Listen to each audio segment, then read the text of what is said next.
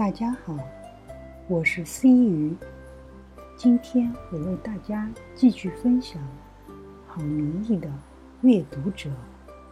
今天分享的是第二篇序言，一本期待了很久的书《红蓝》。这是一本我期待了很久的书，一本没有说教。完全从读者观点出发的阅读书，尤其是作者对小说的看法，真是深得我心。我在念大学的时候，曾经非常羡慕念中文系的同学，以为他们可以光明正大的看小说，然后理直气壮地说我在做功课，不必像我们一样。看小说得偷偷摸摸，有很深的罪恶感。后来，一位从中文系转出来的同学告诉我，我太天真了。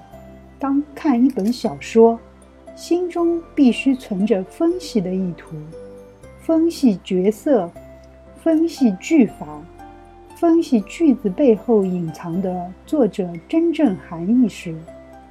就将读小说的乐趣都剥夺光了，所以他转去念历史系。历史一样要分析，但是在读的时候，心中已经认为应该要分析，所以不会排斥它。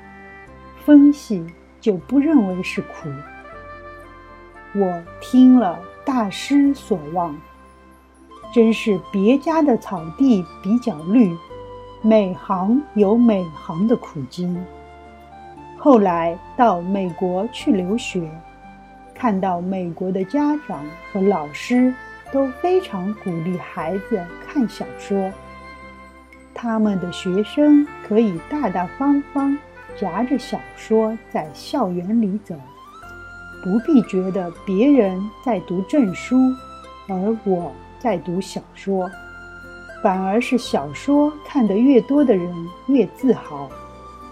在有文艺水准的晚宴上，主客谈的都是最新排行榜的畅销小说，没有看过的人插不上嘴，还觉得自己很逊。这对在高中时被教官没收过许多本金庸小说的我。真是很大的冲击，常在想，阅读的目的是什么？不就是增广见闻、增加词汇，并透过书中人物来体会人生吗？如果是这样，看小说有什么不对？为什么要禁止？现在很高兴，终于有人站出来，把我心中的话讲出来了。郝明义先生把阅读定义为给头脑的饮食，把它和给身体的饮食做了一个类比，也分成了主食，解决生存需求的阅读；美食，思想需求的阅读；蔬果，工具需求的阅读；和甜食，休闲需求的阅读。小说不为参考或查证。没有一定目的，纯粹为了娱乐消遣，追求的是口感，依个人喜好而不同。所以，作者说，在飞香港的商务舱内，看到一位衣着时髦的小姐，聚精会神地看一本书，边看边做笔记。他很好奇是什么书这么吸引这位美貌的佳人。所以极力偷窥书的名字。到飞机降落，这位小姐把书合上，准备下机时，她终于瞄到瞄到了封面，原来是一本畅销的谈如何成功的书，令她大失所望。这小姐的美貌程度立刻大打折扣。的确，如果是我，我也会觉得很遗憾。阅读小说很像书中的一个例子，一个卡通片中的主角想回家，但是人在千里之外回不去，他渲然隐气。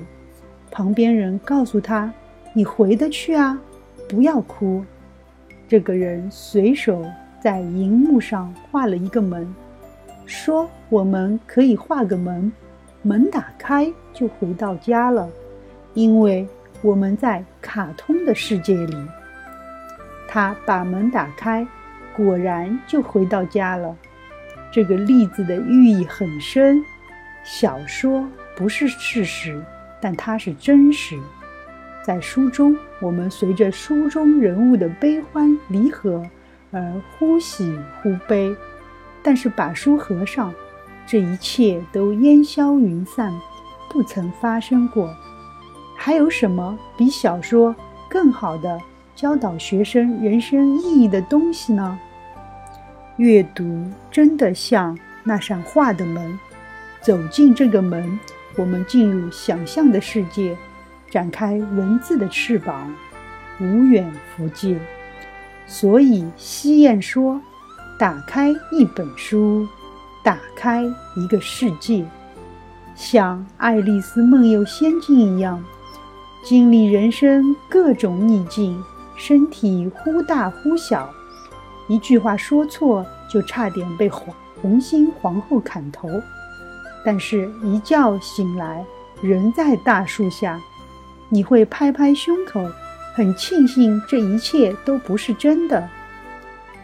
但是看小说所产生丰厚的同理心感情，会增加记忆的深度。下次碰到同样情境时，会提取书中的经验来应付。书中检讨了为什么我们的孩子不喜阅读。郝明义先生把教科书归类为维生素，它补充我们的营养，但是它本身不是主食，不能跟淀粉质画上等号。如果教科书是维生素，它就可有可无。只要平日饮食均均衡，没有摄取维生素，身体一样可以好好的，完全没有必要叫学生背教科书。维生素怎能当饭吃呢？如果把它当饭吃，这个人是要生病的。作者引用明初教育家夏勉尊先生的话：“教科书专为学习而编，所记载的只是各种学科大纲，原不是什么了不得的著作，但是对学习。”还是有价值的工具。一语道破教科书的本质，它只是纲要，告诉学生哪些主题是应该要知道的。老师应该根据这纲要骨架去补充内容，去填上血和肉，成为活生生的人。一个再美的人，如果只看到骨骼，而是无法产生美感的。